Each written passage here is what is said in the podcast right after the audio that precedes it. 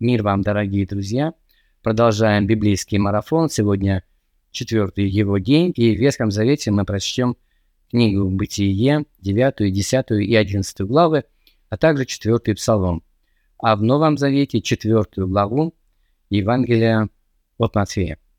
Только что в третьей главе мы прочитали о том, как Иисус начинал свое служение, приняв крещение от Иоанна Крестителя, и а, четвертой главе мы читаем о том, как сразу после этого а, он был возведен духом в пустыню, как написано, для искушения от дьявола. Это первый стих 4 главы. Иисус 40 дней постится и, как мы читаем, напоследок залкал, то есть проголодался. Ну, можно себе представить, насколько голоден может быть человек, который не ел в течение 40 дней. И, конечно же, э, Иисус был очень ослаблен плотью в этот момент, и, возможно, лукавый подумал, что теперь он представляет из себя легкую добычу. Теперь, когда он слаб, э, вероятно, он поддастся искушению. А, он ошибся, конечно, да, мы знаем, что Христос противостоит лукавому, причем цитируя Писание. Все три искушения Иисус отбивает а, при помощи отрывков из Библии, что, кстати, еще раз говорит нам о важности знания Писания. Это как раз то, чем мы занимаемся. Мы читаем Писание, и оно нас укрепляет и дает нам силы, дает нам оружие отбиваться от нападок на лукаво. Помните послание к Ефесянам? Апостол Павел сравнивает а, Слово Божие с мечом. А, итак, а, лукавый атакует Иисуса, когда он физически слаб. И то же самое он делает и со всеми. То есть он считает, что человек ослабленный плотью, а, может быть, в результате болезни или в результате, как в данном случае, нехватки э, пищи, может быть, какое-то разочарование в жизни человека испытывает, проходит через какие-то трудности, и он ослабевает духовно и душевно, да, он э, не чувствует себя уверенно, он сомневается в себе самом или же даже в Боге. И вот это тот самый момент, когда лукавый, э, тут как тут, со своим искушением, полагая, что вот сейчас ему удастся человека сбить с истинного пути. Но у него не получилось с Иисусом. Ну и мы также давайте будем с вами на чеку всякий раз, когда мы э, испытываем какие-то трудности в нашей жизни, знайте, что лукавый не будет спать. А, второе, а, что я хотел бы отметить в данном случае, почему Иисус был а, уязвим для атак лукавого, это тот факт, что он был один. Он в пустыне, рядом с ним, с ним нет никого, кто мог бы поддержать его, кто мог бы молиться вместе с ним. Помните, когда он шел молиться в Гефсиманский сад, он взял с собой троих. В данном случае он был абсолютно один, и лукавый а, хорошо знает, что человек, находясь в одиночестве, он также более уязвим для искушений.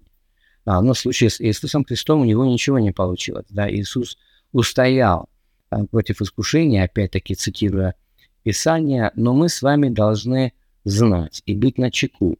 А, ну, во-первых, мы должны стараться окружать себя верующими людьми, а, членами семьи, и зная, что вот будучи вместе с кем-то, мы гораздо сильнее.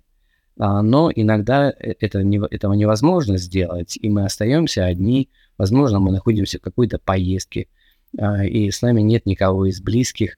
А, лукавый использует такие моменты. Он очень опытный. Апостол Петр э, в первом послании, в пятой главе, сравнивает его с рыкающим львом, э, который ходит и ищет, кого бы поглотить, кого бы сожрать. И если мы проведем эту аналогию со львами, то мы наверняка вспомним, что львы как раз такую тактику и используют. Э, это нелепо будет э, льву нападать на стадо буйволов. Понимая, что он ничего не сможет сделать, скорее всего, он даже погибнет.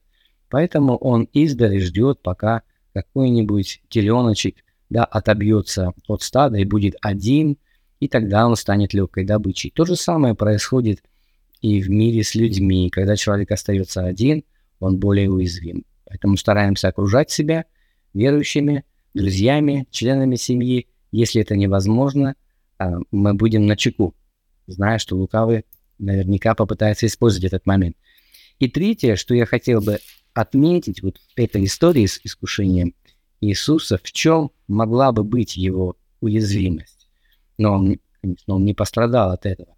Он только начал свое служение. В третьей главе он принимает крещение, и мы видим, что тут же он веден в пустыню для того, чтобы быть искушаемым от лукавого. И, кстати, многие верующие отмечают тот факт, что когда они вступают во взаимоотношения с Господом, веруют в Него, каются, принимают крещение, активизируется лукавый. Он тут как тут со своими искушениями пытается сбить человека с истинного пути. И, в принципе, это объяснимо, потому что э, человек, принимая Господа, переходит э, в стан врагов лукавого. И лукавый бьется до последнего, он не хочет потерять человека для себя самого, да, пытается погубить его. И полагает, что вот в тот момент, когда человек только принял Христа, он еще не совсем устойчив, у него нет такого опыта, нет духовной зрелости, и его легче погубить. Но это вот как в случае с тем же да, теленком, который отбился от стада. Но в случае с Иисусом это не случилось.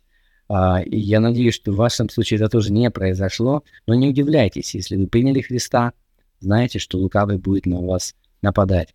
Вот не далее, как вчера, я разговаривал с одним братом во Христе из города Глазов, Удмуртия, и он делился своим опытом, в его жизни такое было.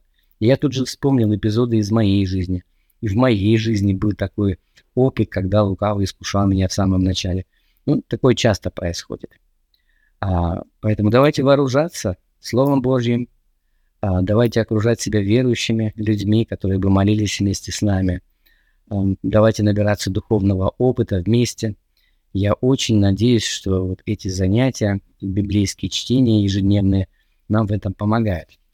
И еще я хочу обратить внимание вот на что. В арсенале лукавого а, есть три очень мощных оружия, а, которые он постоянно использует буквально со дней а, Евы и Адама. Это то, что апостол Иоанн в первом послании назвал гордость плоти, да, похоть плоти, похоть очей и гордость житейская. А, вот все три элемента вот этого, эти три составляющие, три измерения греха были в запретном плоде. Это то, что увидела Ева, почему ей этот плод показался привлекательным, и почему она его ела и дала своему мужу.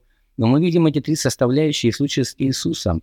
Мы видим три искушения, которыми лукавый а, пытается сбить Иисуса и лишить нас тем самым а, Спасителя. Это похоть плоти, похоть очей и гордость житейская. И любой грех, любое искушение, которое есть в вашей жизни, наверняка попадает под одну из этих категорий или какую-то комбинацию, а может быть сразу и все три могут присутствовать. Поэтому знайте об этом, и я надеюсь, знание этого а, поможет нам противостоять искушением. Давайте внимательно прочтем эту главу, четвертую главу Евангелия от Матфея, а также девятую, десятую, одиннадцатую главы книги Бытия и четвертый Псалом. Обратите внимание на вопросы, которые я прилагаю к своему видео. Ответьте на них для себя лично, а, но вы также можете поделиться вашими ответами в наших чатах ВКонтакте или же а, в YouTube ну и на других каких-то других каких-то социальных сетях. Задавайте ваши собственные вопросы, комментируйте и подписывайтесь на наш канал «Библейская среда». Пусть Господь благословит вас.